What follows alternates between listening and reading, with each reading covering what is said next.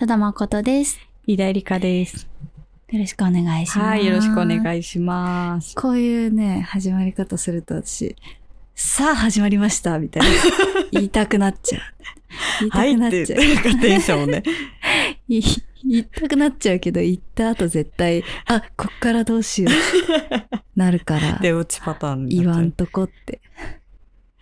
そう前回ね、読み切れなかったんですけどね、たくさん当初がね、そう、本当は前回も多少触れたかったのだけど、違うことですごい、あの、ね、語り尽くしてしまったので。喋って終わっちゃった。でもね、これね、あの、全部はね、紹介できないんですけど、全部すごくね、大事に読んであます。私と飯田さんと、あと、裏方をやってくださってる長谷川さん全員ね、すごい大事に読んで、ああ、うん嬉しいなーって、その、ただ、ただ辛かったこととか書いてくれるのも嬉しいよね。うんうん嬉しい。こういう記憶がありますっていうのを教そうそうそうえてもらえるのも。うん、共感できるし、うん。やっぱ、なんだろう、マイナスとマイナスでプラスになるじゃないけど、なるほど、なるほど。その、やっぱね、傷って、見せ合うことでね、大丈夫になるところある。ああるんですよ自分以外がみんな幸せそうに見える時っていうのが一番苦しいから、うん。うんうんうんうん。本当は幸せじゃないけど一生懸命生きてるんだなって分かることの方が私は救いになるんじゃないかなって。でもねこう思えるようになったのも最近ですよ。いや、本当に、ね。本当に、うん、結構普通に、そうだね、最近、なんかさ自分の嫌だったこととかさ、うん、辛かったこととかって言っても何にもならないから誰にも言わないみたいな風にねなることがなんか、そうだな。私、多分、その、あ、人間になったって思った年があって。そうだよね。言ってたよね。26歳ぐらいから私人間なんで、まだ人間、うん。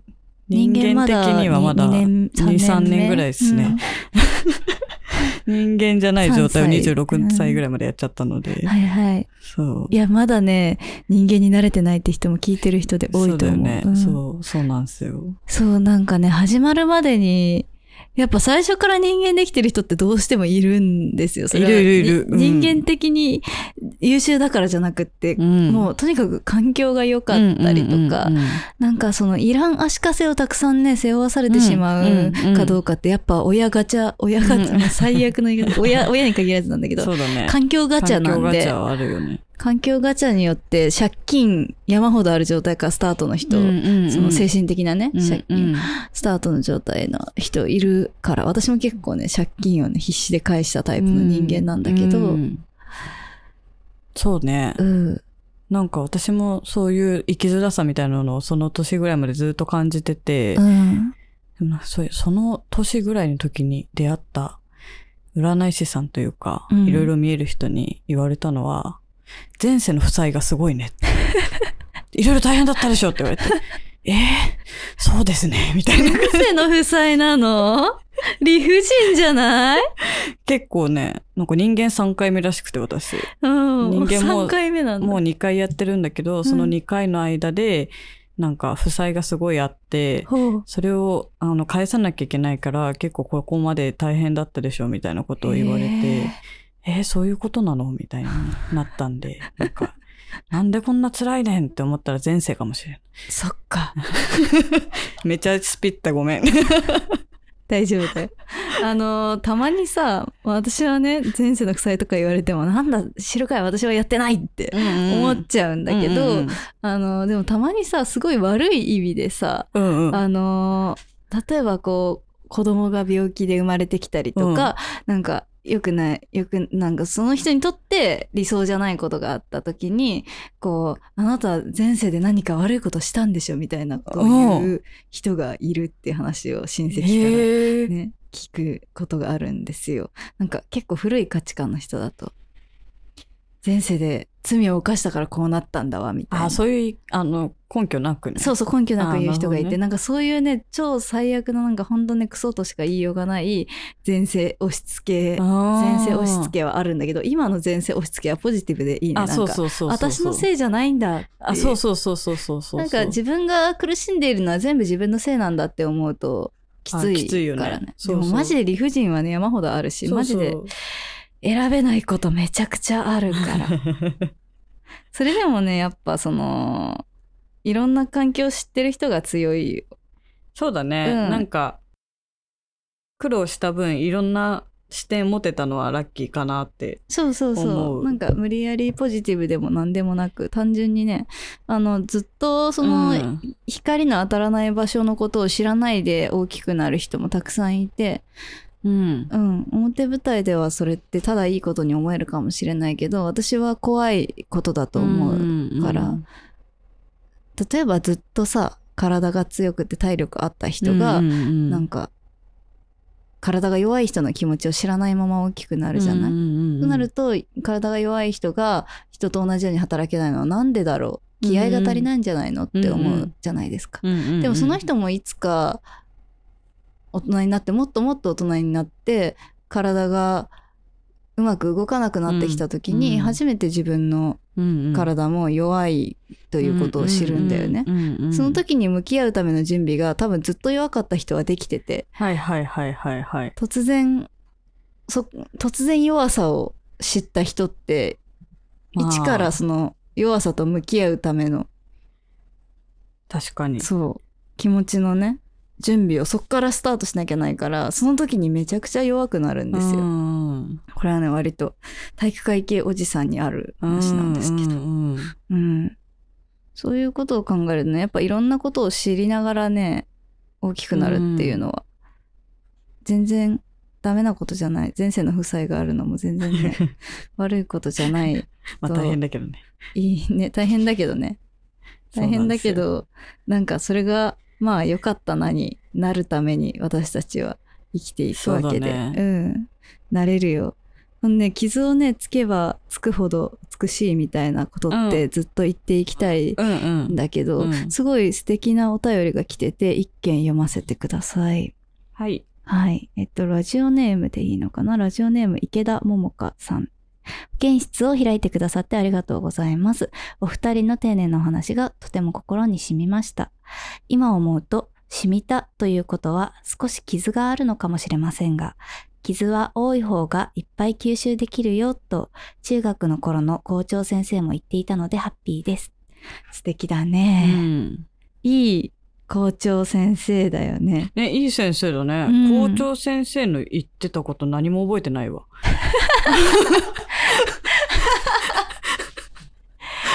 わかる。あれ、貧血で倒れるやつだよあ、ねそうそう、私もそれもそう。それもそうです。貧血で倒れるから、放送委員に入るか、生徒会にいるかしてた。ああ、いい、涼しい。いや、そうよ。すいません。めちゃめちゃいいエピソードで。すいません。ちゃちゃ、ちゃかした。すいません。いや、いい先生だね。いい先生、すごい。い心に残ること言ってくれるのは。うん。ここのね、この子自身の染みたということは傷があるのかもしれませんがっていううん認識すごくいいですよね。そうだよね。なんか、感動して初めてうん。そこに心があったことを知るじゃないんですけどやっぱいろんな芸術とかいろんな人に出会ったりとか、いろんな話を聞かなきゃいけないなって思うのは、うんうん。そういうことなんだと思うんですよね。そうだうね。ん、心が動かないと心があることを私たちは忘れてしまうし、うんうん。その傷が痛まないと傷があることを忘れてうんうんうん。動いてしまうから、うん。そうそのまま突き進す、噛ん。じゃった。そのまま突き進み続けると、なんか取り返しがつかないほど傷ついてしまったりとか、いつの間にか心が砕け散っていましたみたいなこともあるんだよ。結構鈍いから、私たちはみんな。確かになんか気づかないと修復ができないから、そうそうそうそう結構そう。気づくっていうのは、第一歩だよね。うん。それは。そうだね。なんよ修理のために解体が必要だよね。うん。うんうんうん。本当に必要。だから、うんどうしても傷つくことっていうのは、なんか自分が原因でも他人が原因でも起こりうるから、うんうん。その時にどうするかっていうと、まあ、あんまり傷をえぐる必要はないんだけども、うんなんか傷を見ないふりして可能しちゃうのが一番ちょっとえぐくなるというか。そうだ。ね。まあ私も過去あった気はするけど、うん人間じゃなかった頃にね。人間じゃなかった頃にうん 長いからな。わかるでも私もね、うん超人間じゃなかった頃がもちろんありまして、うんうんやっぱねそういう時ってなんかもう気づいた頃には死んでるんだよね、なんか自分の中の何かみたいなものが、えとっくに死んでフランシュタインになってんじゃんみたいな状況になって気づくのってもうむちゃくちゃショックだから、やっぱね、一定なぐらいで気づきたい、しそういう訓練をちょっとずつねしていきたいよね。はい。その自分の痛みに敏感になるというか。うん他人の痛みにも同時に敏感になるということだからそれは。もうんそうだね。気づきやすくなるっていうか、なんかちょっと共感できるというか、そうそうそうそう。なんかそこのなんか気づきが自分の中で少ないと人の苦しみとかなんか傷のことを話されるってすごくなんかありがたい機会だと思うんだけど、うん。それだけ頼られてるってことだから、うんうん。その時に寄り添えなかったりするんだよね知らないとね、うん。なんか完全には理解するとか正直誰の傷のこともわからないとは思ってるんだけど、うんうん。その人だけのものだから、うん。だけどなんか寄り添うことっていうのはできるからそうだね、うん。傷ついた人同士にしかわからないことがあって、、うん。やっぱね自分もね人生結構めちゃくちゃだなとは思うんだけど、うん。めちゃくちゃでよかったなって思う瞬間の方が結局多くなってしまったな。うん、なんかもっともっと綺麗に生きられてたらって思うたびにいやうん。でもそうやって生きていたら今出会えてない人がい,、るし、うん。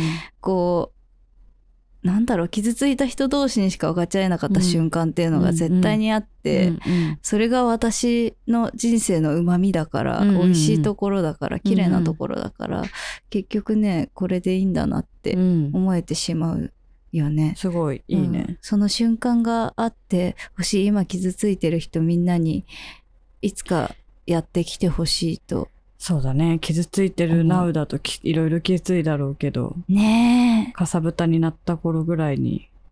そう、うん。そのかさぶたをちょっと愛しいと思えるぐらいになれたら、それがね繰り返されるとすごくいい大人になると思う、んいい大人。その一度も傷つかなかった大人にはないなんていうか、うんうん魂の色気みたいなものがうん。絶対出ると思っててそういうのはね見る人には絶対わかるんで、うん。うん。伝わる人にはね。そう伝わる人には伝わるしだんだんそうやって人はね自分が出会うべき人とか分かち合うべき人の方へ勝手に集まっていくものだから、あー。魂の色気ってめっちゃいい言葉だね。そうだね。その色気は欲しいかもしれない。出るよ絶対。出るよっていうかあると思います。飯田さん、うん、すごい私これが一番大事だと思う、えーそうだね。うん、なんか、いいね。魂の色気に気づいてくれる人と一緒にいたいな。うんうんうんそうだねなんかうんお互いに分かると思うんだよねそういう時って、うんうんうんうんうん。わかる人はね。このね、メッセージ。すごい素敵で、うん続きがね結構あって、はい。ちょっと長いんで要約すると、はい。こう家族から期待されて育てられたと、はいその期待についての話をね、うん。第1回かな、うん、第1した回。時にすごく反響がありましてたくさんいただいたんだけどその中の一つで、こうね期待してるよという言葉について、うん自分も親に期待されて育ってきてエリートにならなければと思ってがんじがらめになってきましたと。うんうんで実際自分が子供を持った時にうんうん期待してしまうのではないかうんうんという。うんそうですねう。んなんかその、ちょっとね、第1回の言い方だと期待しちゃダメみたいな風に聞こえちゃったんだなと思そうって、そうだね。それはとても反省したんとですが、そうだね。ちょっともうちょっとそう。うまい言い方があったなと思って。まあ期待をね、すること自体はすごくいいことというか、うんうん。綺麗なものでもあると思ってるんだけど、なんかそこにある、なんか、綺麗なだけではないかもしれない側面を意識しながら使うのと、知らないまま使うのとでは全然意味が違ってくるから、うんうんうん。なんかそれを分かった上で綺麗な期待を他人に渡せるようなうん人でいたいよなとは思伝え方の問題だと思うな。期待を持っちゃうん期待を持つっていうことは生理的に起こってしまう。うんううとしたら、その気持ちを伝えるのか伝えないのかっていう選択もまずあるだろうしそうだね。なんか期待を伝えるにしてもその子のことを思いやれてたらその思いやりのある期待だっていうのは伝わると思うから、うんうんうんそうなんですよ期待っていうのはどうしても深い関係になればなるほど起きてしまうから起きてしまううんな。それをどう自分の中で整理するのかとか、うんうん。とかを考えられてたら十分なんじゃないかなってそう思っちゃだね。うな。うん。そこがよぎっているだけで十分だと思う。うんなんか自この方覚的でないの。この方の期待はきっと優しい期待だろうなっていうそうだね。いてあるものが。本当にこうこれをね、うん。読むだけでもわかるっていうか、その期待はお子さんねいあねいつか生まれるかもわからない、うん。生まれないかもしれない奥さんに、うん。奥さんにねとっていいなんか綺麗なもの感情なんじゃないかなと、うん。親にね期待を全くされないっていうのもまた傷つくからね。そうだよね。確かに。ね、そうなのよ。それは寂しいかもね、うん。それはそれはそう確かに。ね。私どうだったかな？私は全然期待されないタイプの、ん。多分あの勉強しなさいとかを全く言わないタイプうんうんうんのうん。両親で。うん。うん。かそうだね。私もはっきり言われたことはないけどなんか多分芸術系の何かになってほしいんだろうなみたいなのは、うん。汲み取ってたな。察したみたい察してやってましたね。私うん先生って呼ばれる人になってってすごく言われたかも。へえ。なんか先生？先生。学校の先生でもいいし医者でもいいし、はいはい。えーっと作家でもいいし。へえ。すごいね。それはなんかうち両親その学歴があんまりあ学歴があんまりって言い方よくないな、とにかく最終学歴高校みたいな、二二人ともそうなんですけどあのどっかでその人から敬われる人への憧れがあってお母さんにはすごく、まあそうですね。他人をね羨ましがるタイプの人だったんでうん、それをすごい言われた気がするんだけど自分はすごくその願望が全然なくってシンプルにあ私は別にその願望ないなって思って生きてたからまあまあいいんだけど。へえ。うん。憧れみたいなその自分の成し得なかったこととか憧れみたいなものを自分の子供には叶えてもらおうっていう気持ちでいる人って結構多いと思ってて実は。ね自分が入れなかった大学に入ってほしいとか。ね、よく、よく聞く。周りの子たちとかでもやっぱこう、いい大学入った子とかだと大体そういう期待が裏にあったりとか、すごくこう世間的にはいいとこに入ってても、親が言ってたのとは違うからうん。自分はずっと頭が悪いんだって思い込んでる子とか、すごくいろんな子がいますね。うん。難しいねそれに関してはね。いやーね、自分が期待しないかっていうと、わかんないんだけど、ねなんかこのおね当初だともし子供を産むとなったら期待する気持ちとどのように向き合われますかって書いてあるけどね。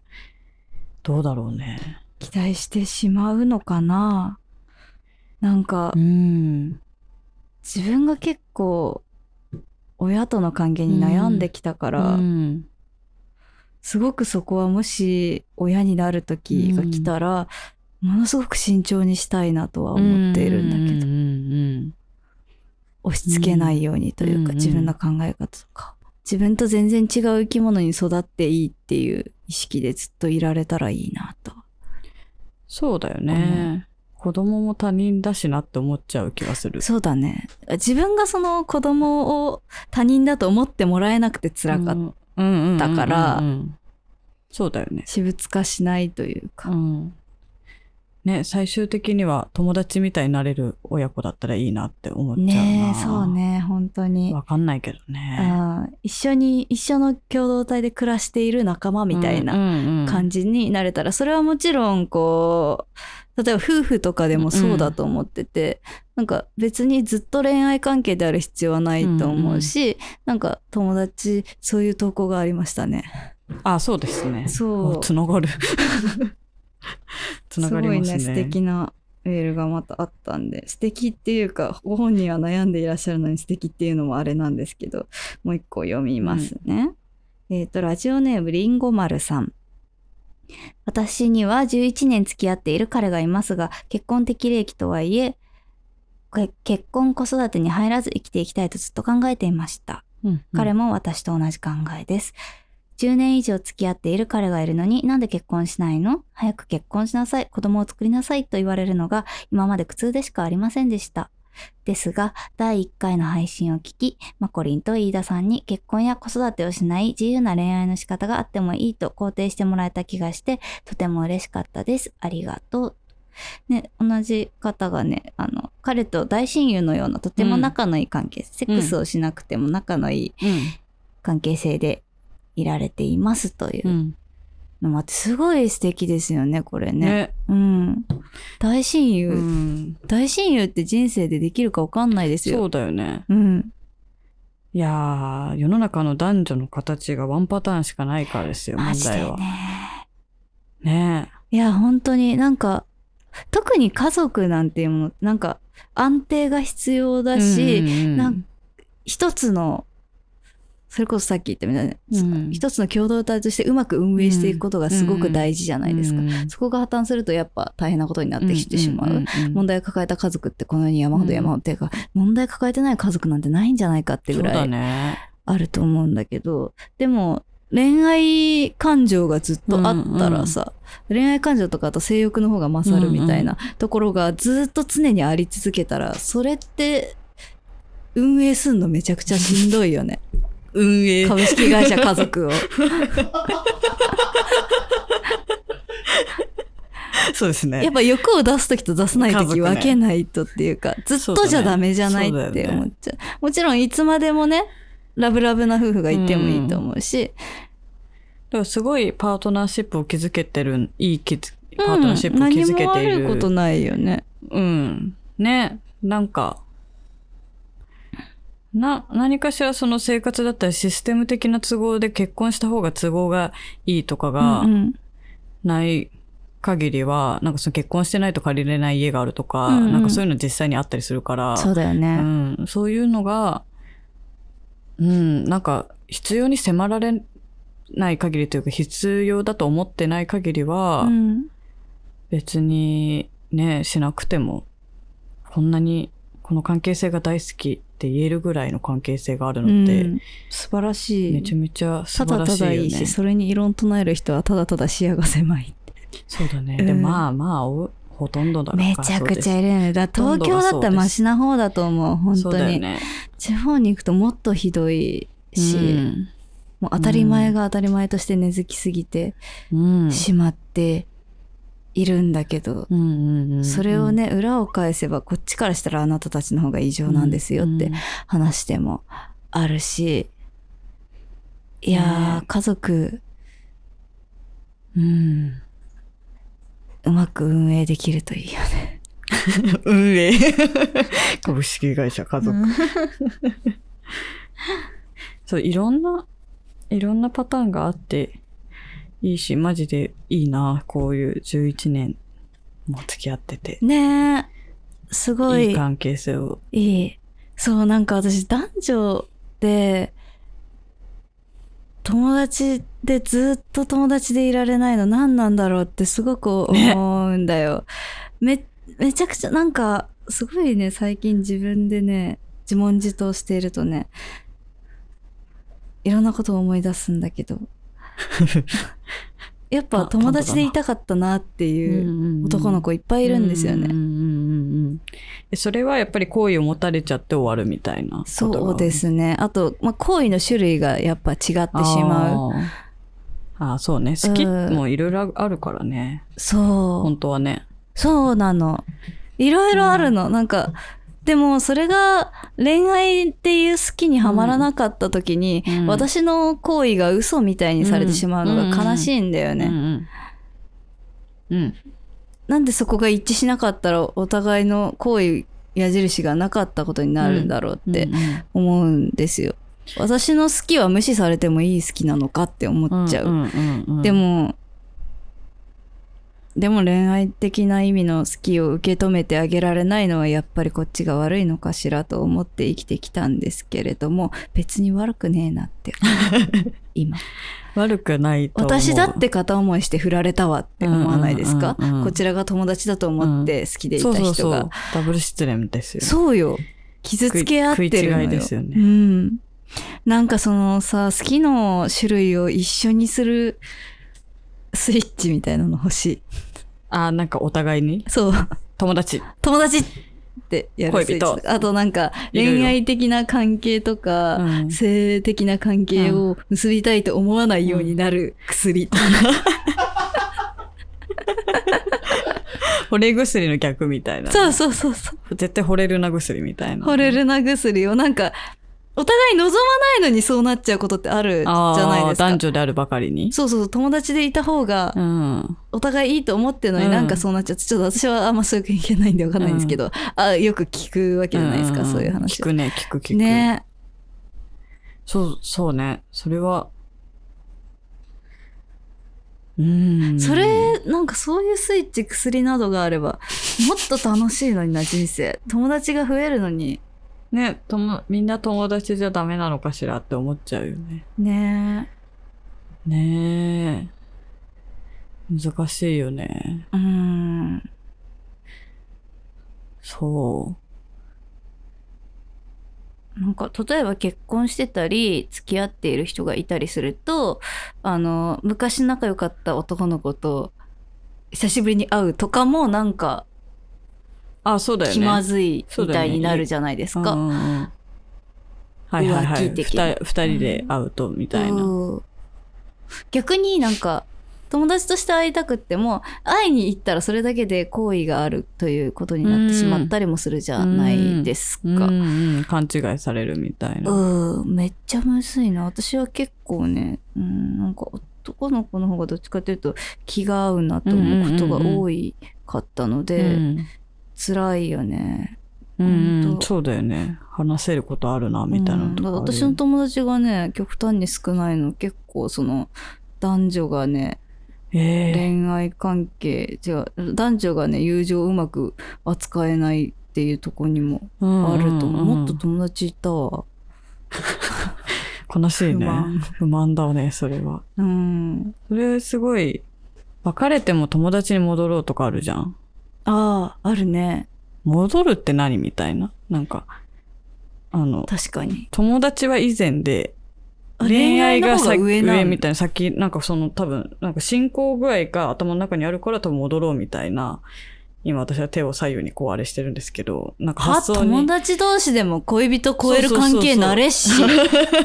なんか、そういうワードよく聞くなってなんか思って。そうだね。戻るって言うね。何あれ。うんでもなんかその恋人まで行って関係が破綻したならそれはやり直ししかできないわけで、うん別にで絶交までしなくていいけど、うん。子供じゃないんだし、なんかその、戻ろうみたいなことは、時は戻らないんですよ。あの、まあ、ペコパは戻すけど、あの、もう、一直線なので、はいそれは、なんかいつもすごい、変な言葉だなって思ってて、なんか、ねやり直しましょうみたいなのだったらまだわかる。やり直し、うんうん。新しい、ね。友情関係をもう一度やり直すなら。うん、別に彼女、彼氏とか恋人とかじゃなくて、やっぱ恋人っていう関係って苦しくなることの方が多い気がしてて、私の経験はね。うん あの、全然ハッピーな人も多いと思うんですけど、うんその方がこじれるみたいなこともそうそうそう。るし。恋人っていうのが男女だとどうしてもなりやすいけど、なんかこの人の場合は別に恋人じゃない方がハッピーだったなっていうのは実際あると思ってて、うんうんそういう時になんか別の新しいものを一緒に築きましょうってできる方がいいよなっていうふうに思うけど、男女ってなるとどうしても恋人っっていう選択肢しか世の中的に提示されてないから、すごい難しくなるよね。友達に戻ろうと。友達に、ていうかもうなんかね、1対1の君と私っていうあれでいいじゃんみたいな。そう本当はね、シンプルにはね、言えばね。別に性別とか選んでないしそうだね。人としてしか見てなかったのに、急に男女っていう何かが見えると、すごい、おう、うう、ええってなる。むずってなっちゃう。ね。どうしたらいいんだろう。お互いすれ違いたくてすれ違ってるわけじゃないわけだからやっぱスイッチか薬欲しい。納得して押せばいいスイッチが。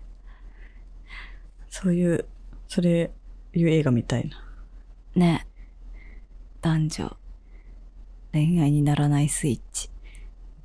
男女は、いやなんないよなんないっていうか、うん。なんだろうななんなくないですか？なわかんないわなんかさ、結構それって、女子、女子の方が、私の周りだと、そういうつもりじゃなかったのになっていうのを聞くことのが多いかもしれうない。んけど、どうなんだろう。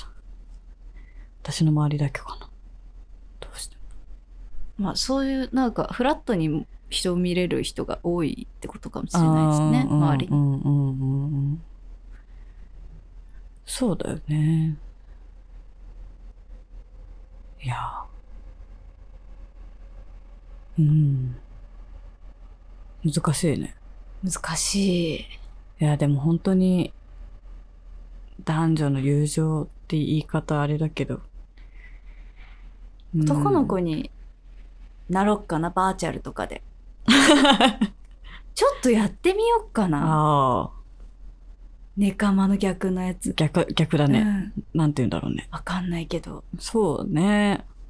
なんかね、すごくね、やっぱ、うん。でも私自分だったら、自分が男だったら、超モテたのになって思う時ある。あ、すっごいわかる。私はあんまかもしんないけど、まあでも、いい線いってると思う。そう。女よりモテてる。女版よりモテあ、てるそうそうそうそうそうそううんそうそうそう。飯田さん男だったら絶対モテてる。なんかやばいと思う。なんか、絶対やばいと思う。そうだよねま、マジで多分、女子が100人ぐらいそれはやばい。構ってほしくて来る感じだ。もいや、持ってるだう、ろうな。もうだってめちゃくちゃ大事にするもん。愛をたくさん持ってる人だからね。うん。その、あげられちゃうよね。そうだね。来る人来る人にそうそうそうそう。花束をさそうだよね。あげられちゃうよそうだね。よね。まあだから逆に男じゃなくてよかったのかなってそうだ思った時もあるねけどね。地獄、地獄が見えます。でもね、本当に男の人で恋愛関係になれる状態だったら写真やってなかったなと思う。ああ、そっうんかそっか。そうじゃない大事の仕方が知りたかったから写真を始めたから、ああ、じゃあまあ正解だね。そうなんですよね。うん写真2が点3点して、生まれるのが大事だから。うん 今の生き方でよかったんだろうって。うんそうだね。花あげられちゃうもんね。そうなの男の人だったらね。そう、ストレートな愛し方ができてしまってたから、でもそうだよね。私逆かも。なんかずっと男の子っていう生き物に対して、うん。なんか謎の執着っていうか謎のね感情があって、対女子ではなうんない、なんかその男の子に生まれたけれど男らしく生きられない人っていう、うん。なんか要はクラスで一軍じゃなかった男の子たちっていうものに対して、なんかすごくね謎の感情があるんですよずっと特別な。それを多分こじらせすぎて今の職業についているとはいはいはいはい。思うんだけど、最近すごくそれをね思うんですよね。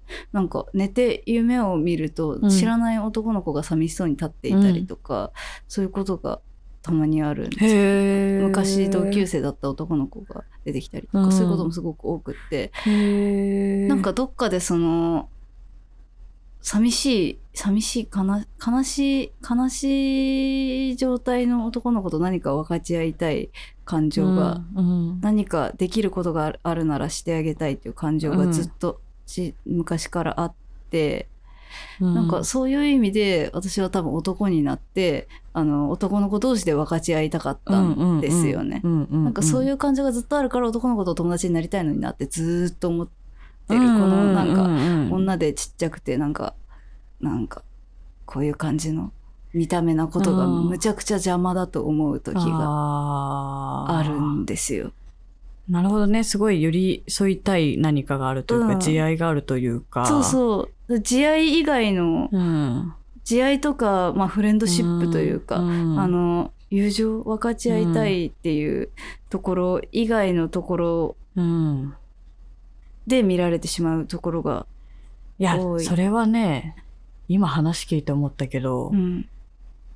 そんな愛を向けられたら好きになっちゃうかもね。うん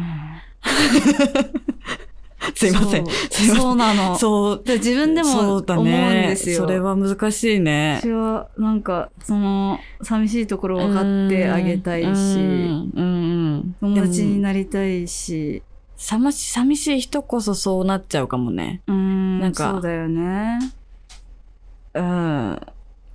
それでウルトラ失敗してきた人生なんだけど、うん。でもやっぱりずっとその気持ちが消えないから、うん。多分今の職業ってそうだよね。そう直接会わなくてもいいし、うんうん。私のことが手に入ると思わなくてもいいところ、いい状態で自分の思いを伝えられるし、うんうんうん。見せてくれる人は見せてくれるからそう,、ね。いうところがすごくなちょうどよくなるほどなっねていて、なんか本当はその意味だけのためにやってるんだと思うんですけど。確かにね。その愛情の向け方は近すぎるとやっぱり勘違いされてしまうよね。そうなんだよね。それは本当に難しい。そうだね。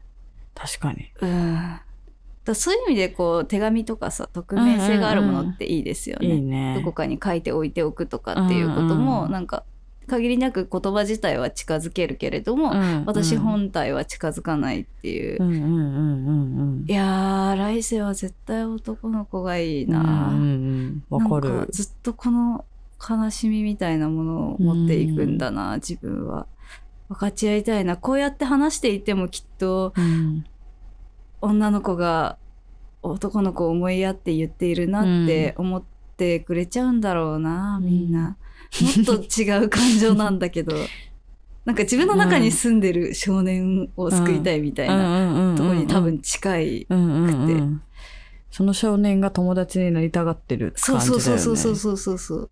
でもそれが見た目が女の子であるばかりに恋愛に取られてしまうっていそうう難しさだね難しい。確かにそれ男の子だったら普通にストレートに、そう、ただ友達になれたし、よね辛いこと話し合えたし、そうだね。確かなにんですよ。結構自分の心の中に少年がいる感覚は私もあるかも、うんうんうん。自分の中の少年性というか、うんうん。少年っぽいと感じるときすごいたまにある。うんうん。なんか私、宇多田ヒカルさんすごい好きなんだけど、うんうん宇多田ヒカルさんって書いてる歌詞全然女の子が普通に思ってそのこと書いてるところあるのに、うん。なんか少年っぽくないですか、うんうんうん。ずっと、うん。そのもう確かに。長い間音楽活動を続けられてるうん。んだけどなんか今すごく大人大人だと思うんだけど世間的には、うん。でもなんか超ずっと少年性みたいな、うんうんうん。少年みたいなピュアさがずっとあって、うんうんうん。それがすごくでしっくりくるから好きなんだなってああなるほどね。思うんだよね。そうだよね。なんかなんだろう見た目の形でどうしても全てが印象づいてしまうけど、うん。なんか絶対魂のビジュアルがあると思っててあるね。なんか私は写真を撮るときになるべくそっちを写したいと思っている、うんうんうん。うんかななんか今ふと思った感じだけなんかどでも飯田さんの写真に写る私だんだん魂のビジュアルに近づいてる感じある。嬉しい。だんだん本当。そう。それがだから結構うん写真って本当は外側を写すあくまで外側しか見えないようなうんものに見えるけど、絶対映る何かがあると思っててう、んうんあるうねん。しかもそれが撮れた時は分かるんだよね、撮れた瞬間に。うんうんうん、撮れたなっていうなる。わかるそれでも奇跡みたいなもんだからさ、なんか。そうだね狙っても仕方ないしそうそうそう。そう、魂の話になってしまった。でもなんかすごくそのことについてすごく自分は救われているような気がする、なんか例えば私が自分で自撮りしてもさ、可愛い女の子にしか見えないわけよ。この子がどう、まあ他人みたいですごく。うんなんか自分のルックスとかをうん鏡で見ても、なんかこんな生き、こんな感じじゃしょうがねえよなって思っちゃうんだよね。いい人そうにしか見えないし、女の子にしか見えないし、この子が近寄ってきたら、うん。恋愛的な行為を持ってると思うだろうな、誰だってって思うんだよ。なんかうん。そのことにやっぱ日々困ってはいるからさ、うん。別にね、着飾るためのうん。器としては、女の子であることは面白いし楽しいし、全然楽しんでいるんだけど、なんか自分の一番大事なところ、うん。自分がうん。自分がこの魂で何をしたいのかどんな気持ちで生きてるのかみたいなところに対しては枷になることがすごく多いから、うん。なんかその飯田さんに撮ってもらった写真とかですごくこうそうじゃない自分というか、うんうんうんうん鏡に映ってる自分自撮りで映ってる自分じゃない、なんかもっと深くの自分が見えてるような気がして、うん。これってもしかしたらこれを見たら分かる人は分かってくれるのかなってうんうん思えるような瞬間があるのうんがすごく私はありがたい。なあこの間もね撮影したんですよ。そうだ豊島園で豊島園で終わっねちゃうからね豊島園終わっちゃったうねん終わっちゃった終わねっちゃった終わっちゃったねでもなんかやっぱ終わる場所にしかないものがあったね。なんか全然人は多いんだけど、うんなんかもうみんなが過去の人、あの、うん、すごい今言い方難しかった。過去、過去の思い出を一緒に持ってきてる人ばだらけで、ななんか私は豊島園に思い出がないからなお感じちゃったかもしれないんだけど、うん自分とのギャップで。なんかすごい多分若い頃にデートして、うんうんなんか一緒に来てまたいっぱい写真撮ってるみたいな夫婦とかもいたし。そうだね、うん。なんか、ただただ一人で見回りながら写真撮ってる人とかもいたし、なんかその人に見えてるこの遊園地の景色って多分その思い出と重なってうんうんあるんだなっていう場所で撮れたのはすごい良かったね。なんか、なんか泣きそうになっちゃうよね。ね。なんね。そんなにねめちゃくちゃ思い入れがあるわけじゃないんですけど、でもうん私は結構行ってたんで豊島園、うんうんうんなんかねいいそういう気持ちもあって、うん。写真が撮れたのすごくうん。うん。良かったなと思う。そう、その空気はすごい良かった。うん、めちゃくちゃ暑かったけど。めちゃくちゃ暑かったねえよく倒れなかったね、二う人で。ん豊島園塩のタブレット舐めまくったよ舐めまくったね。豊島園ってマジで屋内がないのね。ないねほぼほぼね。ずっと外で何かしてるから。うん、やっぱディズニーとかと違う違よね。うよね。暑かったら、うんね、屋根あるとこ行こっかってなれるもんね。うんそれもそのうち形にするので。そのうち見せたいと思う。すごいね、スタイリングが楽しかったな、私は。なんか、ほんとね、ちょっとずつちょっとずつ、うん。なんか自分のことをただの、うん。なんか自分の見た目と体っていうのをただの器としてコーディネートできるようになってきたっていうか、なんかもっと私は結構ね、コンプレックスとか、人とこう比べちゃったりとかってことが多かったから、この自分が見せたくない部分は見せない。隠れるような服装にしようとか、うんうん最低限アイラインはきっちり引かないとな、みたいな。、うんそ、の、まあ、作品のね、パッケージの顔と違っちゃうなとか、いろなんなことを思ってたんだけど、だんだんなんか、色を乗せるためのキャンバスに見えてきたというか、メイクとかも、服とかも、着せるためのマネキンに見えてきたうん感覚が年々あって、うんうんそれが楽しいですね。いいね。うん。やっぱメイクってそうなりたかった、ずっと。そういう感じだよねう。ん。楽しいよね。そうそうそう。やっぱね、その、この色だと、うん。男の人引くかなとか、うんうんうん最低限目がこのサイズに見えるようにしないと、うんとか、まつげは絶対上げてなきゃみたいな、いろんな制約がずっとはい。あったんだけど、それはうんもう私高校生の時からメイクずっと始めて、うん毎日メイクして学校行ってたんだけど、その時からずっとあるんだよね。変だと思われないかな、みたいな。あと一般的な可愛い美しい顔に近づけないと、なんか人権ないかもみたいな。うんうん恐怖とか、最低限自分のなんか価値、価値っていうとあれなんですけど、自分が大事にされるように身なりを整えないとみたいなとこがあったんだけど、なんかそういうとことは全然違う、この方が楽しい、この方が可愛い、この方がいい、この方がグッとくるとかっていう理由だけで物を選べるようになっていくのって、うん。やっぱ年を重ねてこそだなって。そうだよね、うん確かに。やっぱミス ID のカメラテスト審査員ってね、はいはい。ずっとカメラテスト見てるんですけど、うん。最近は加工した写真をもう本当アプリスノーとかで撮った写真を、エントリーシートで送ってきてくれる子がほとんどなんだけど、全然加工しない方が可愛いのよ、うんもうほとんどの人がそうなの、んびっくりすることにうん。実際に生でズームの画面に出てきてくれた時の方が全然いいじゃんな、マジで。で何？みたいな、うんうんうんうん。そう。加工することによって、誰、誰が写ってもいい写真になっちゃってんだなっていう。なんかその、ああいうアプリの加工ってさ、うんまあ自分でこういろいろやる、ちょっと私もあんまわかんないんだけど、うんうんまあ、場合も細かいあるけど調整はできる場合もあるけど、大体がね結、構決まってるじゃん。そう、なんかもともと。こう、多分こういうのが可愛いっていうのがプログラミングされてて、うんそれに当てはめられちゃうけど、うんなんか可愛さってなんか、そこで抜け落ちるところにあると思ってて。わかる。人の可愛さっていうのは、そういうところで整わせるっていうことが可愛いではなくて、うん。その隙間にね、いるよね。そうだよね。素敵な要素がね、一番詰まってると思うんだよね。本当にそう思う。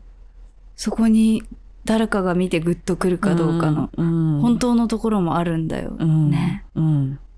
長谷川さん 感動してくれて感る。動してくれる。そうなんですよ。そう。うん、みんな目が大きい方がいいとか、いろいろあるかもしれないけど、うん。うん、なんか私、いろんな人を、それこそ別に全然芸能活動してない子とかも、うん。その撮る女の子のコミュニティの撮影会とかで撮らせてもらえる機会があるし、うん撮ってほしいって言ってくれる子もいるし、うんで、撮る機会が多い、多いんだけど、多分普通のカメラマンさんより、うん。その時に、うん、可愛くないとか思ったことほぼないかな。なんか、うんその人なりの、なんか素敵さ、可愛さみたいな。まあ、可愛いっていうのが喜ばないタイプの人もいるだろうなとは思うんだけど。まあ魅力がね、絶対あるよね。そうそうそう。で、みんな全然違うから、うん。そこがすごく良くて、うんうん。なんかそれを素直にね、やっぱ撮れるのが一番いいんだろうなって思いながら。うんうん。なんかね、他人がね、何かの企画に合わせて誰かの顔をね、修正してしまったりとか。うんっていうかね、めっちゃ修正するカメラマンさんとかもいるわけよ。うんうんえ、これ私？みたいなえ、時とか。それって修正ってどういうこと？肌とかじゃなくて。じゃなくて、なんか目大きくしたりとか、か結構フォルム削ったりとか、無理やり、無理やり口角上げたりとか。全然そういうのあって、うん。人によっては。なんなら撮るとき全然真面目じゃなくて、うん。なんか私ちょっとこのライティング多分顔出し的に合わないんですよみたいなうん。こと話しても、いや後から修正すっからみたいうな。ん、うん、すごいね。お、おみたいな。でもうん光飛ばされすぎてうんメイクなくなっ、せっかくしたメイクとかなくなってたり、うん凹凸ゼロになってたりするのも、なん、か、いやいや、後から目を大きくするから。うんメイク全否定じゃん。そう、やばい。そうなの。やばい。それはか、そういう人って全然いて、そうなんだ。うん、いる。まあ、パッケージとかだとやっぱそう、パッケージとかだともう加工前提できちゃうから、まあ、すごいいい写真撮ってくる人も、それこそ福島さんとか、いい写真撮るなって人もいるんだけど、珍しくってそういう人はやっぱ、福島さん、無加工っていうか、レタッチなし主義だもんね。そう、本当にしないね。ここの人は多分その女の子が可愛いって思ううん。瞬間を、を見る力が多分すごいあって、でもそこを取ってこそでしょって感じいや、だよね。本当だよ。なんか可愛いって思う気もないんだよ。そういうレタッチ主義の人ってう。んもう、なんか全部 女の子なんて、後から加工してなんぼぐらいの。テンションでいるのが伝わるから、うんすっごいなんかそういう時は取られることが暴力だなってすごく私は感じるし、それなんかハッピーじゃなくて嫌だよね取られるのが、で結うん果すごく修正されたパッケージを見て、なんかそれ見て嬉しい女の子ってどこにいるんだろうっていうか、うん。自分のパーツを全部否定されたんだなっていう、うん。あそんなに直さなきゃいけなかったんだなって思って終わるわけで、うん。ああわかる。修正イコール否定に感じるよね。そうそうそうそうそれはそれはすごい思うからあんまり修正したくないっていう気持ちの方が強い、ごめんなさいねってなる、うん。修正したいと思わせてしまってごめんなさいねってなるんだけど、でもなんかね、正直言って、まあモデルさんのね、映り方とかうん。元々の素材とかも大いにあるけれども、やっぱね、写真ってそのうん。光だから、うんうんカメラマンの能力って絶対めちゃくちゃあるんですよね。うんうんうんうん。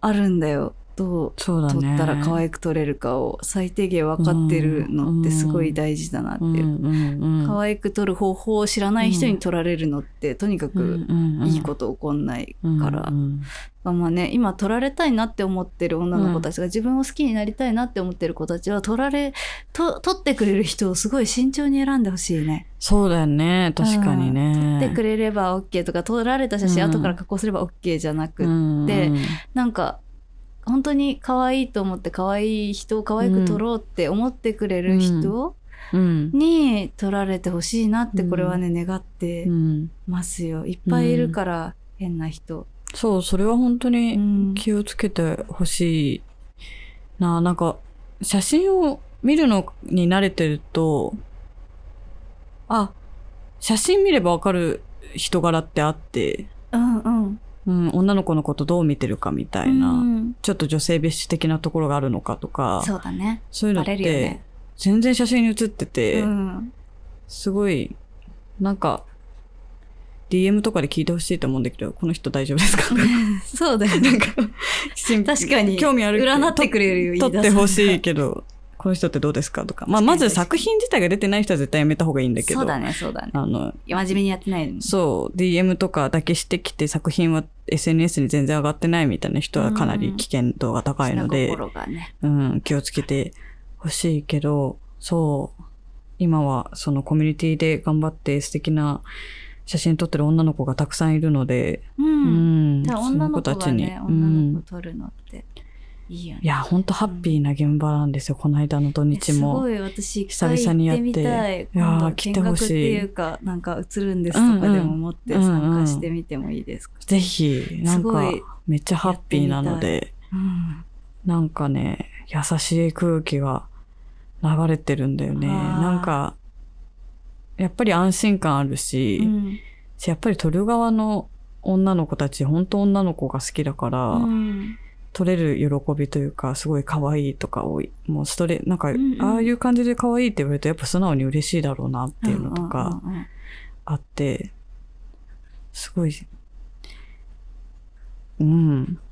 なんか全然ね男の人でも大事にね撮ってくれる人もちさんいるとろんもちろん。は思うんだけど、どっかでやっぱその男性からの目線っていうものに傷ついてきちゃってる子たちっていうのは、どっかでこう押し量られるのではないかって警戒があっちゃうと思うんだよね。あるいはなんか魅力的に見せないとっていう脅迫観念があったりもすると思うから、うんなんかそういう意味では一回女の子に取られてみるっていい経験にはなるかもね。そうだね。休憩にはなるかもね、うんうんそういう目線からのね。そうだね。もちろんやっぱり異性間同士の緊張感で撮れるいい写真も絶対あると思ってて、うん、それど。もいいと思うから。まあ両方やってみたらそう、なんか別に否定はせずですうんうん。ね。ぜ否定はせず両方やっに。てみて心地いいと思う、あるいは自分が見せたいと思う自分に近い姿が写っているうん人に撮ってもらったらいいと思う、そうなんだようん。ね。やっぱ見え方だもんね写真ってその人からの。そう。世界の見え方だから。見え方がいいなって。その人の世界の見え方はいいいいよなって思う人、ね、どう見えてるかっていうのが映るので、うん、それがどう見てるだからすごい自分の自分の見え方をよどませないように必死かな日々、もううっかりするとすぐよどむので 世の中いろんなことがありすぎて、繊細だからね、うん、それが、わかるな。それが大事かな。自分が今濁ってるな、うん。自分のコップの水がね、う濁ってるなって思う時、やばいなと思って、うん。急いでこうたくさん散歩したりとか、綺麗なとこデ行ったりとか。美術館行ったり映画見たりとか、とにかくね必要循環させよう、うん。感じて、うん。なんかね新しい新鮮な気持ちを感じることがあるたびに感情が押し出されて循環していく感じがうんうんうんしていて、う心が動かない時間を長く過ごすのってやっぱり良くないなと、そうだうね。ん、思うんですよね。だから自分今くすぶってるな濁ってるな、うんうんなんかが、うんうんなんかがずっと気に食わないなとか、んんんんそういう時っていうのは感動を自分からしに行くうんうんうんのうんが結構私は大事だとなるほど思っね。てる。そう。うん。うん。いや、でも本当このポッドキャストだったり、まただこ女の子たちで生じるコミュニケーションが、うん。なんかもうすごい心が潤うというか、そうだね。心の。栄養になっていて、なんかね、今のとこ聞いてくれてる人、男女比が半々らしいです。これね、男女比半々、なんか一見女性向けっぽく見えるけど半々なのかっていう話よりも、私がそう戸玉事として世に出てきて、うん。男女比が完全に半々だったコンテンツって初めてなんですよ。うんやっぱ男の人の比率がすごく多くて、うん。それもすごい嬉しいんだけど、うんうん女の子にも届いてる、女性にも届いてうんうるんうん。っていうのはありがたいなと。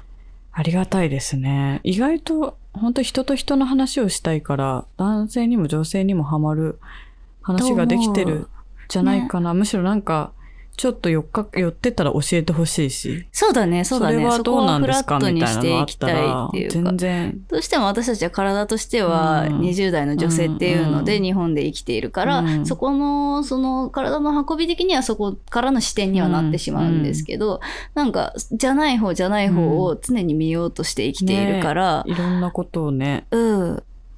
両方知ってる方が絶対強いからね。そそう、結構ね、女性二人の会話なんで、男性特におじさんにはどうかなと思いましたが、意外と年齢性別関係なく聞ける内容でしたとか、う。うん。自分も共感しましたみたいに送ってくださる、今のアルドルフさんっていう方がね、投稿してくださったんですけど、うんうんうんいろんな方が年齢世代関係なく送ってくれていて、それこそ、こう、いろんな辛かった経験とか、うんじ男の自分もなんか男性として生きててこういうことがあってうんうんうん。辛かったですとかっていうのもいろいろ教えてくれていて、うんあすごいこれはなんか男の子のための女の子のためのなんどの世代の人のためのじゃなくて、うん。あ優しい人のための場所なんだなって私は思ったんですよね。ね優しくなかったら全然どう私と同い年の女の子でも絶対分かり合えないことはあるし、うんうんうんうん。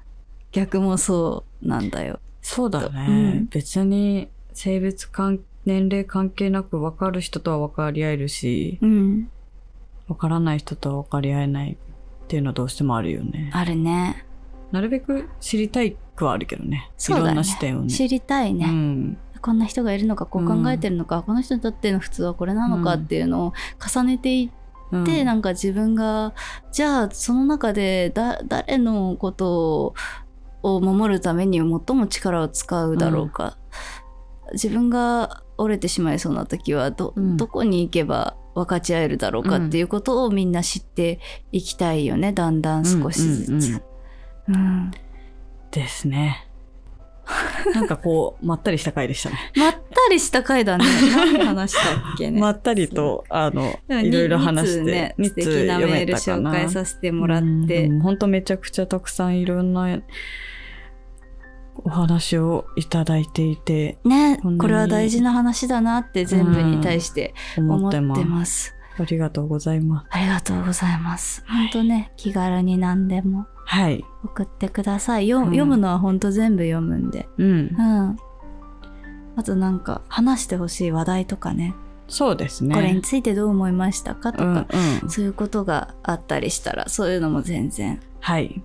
送ってくれたらなと思思いいま。ますすね。ありがとうございました。ありがとうございました。また次回次回。えっと、引き続き感想は、ハッシュタグ ME 漢字で保健室、み保健室でつぶやいていただければ、チェックします。はい。で Google フォームからの投書もお待ちしてます。はい。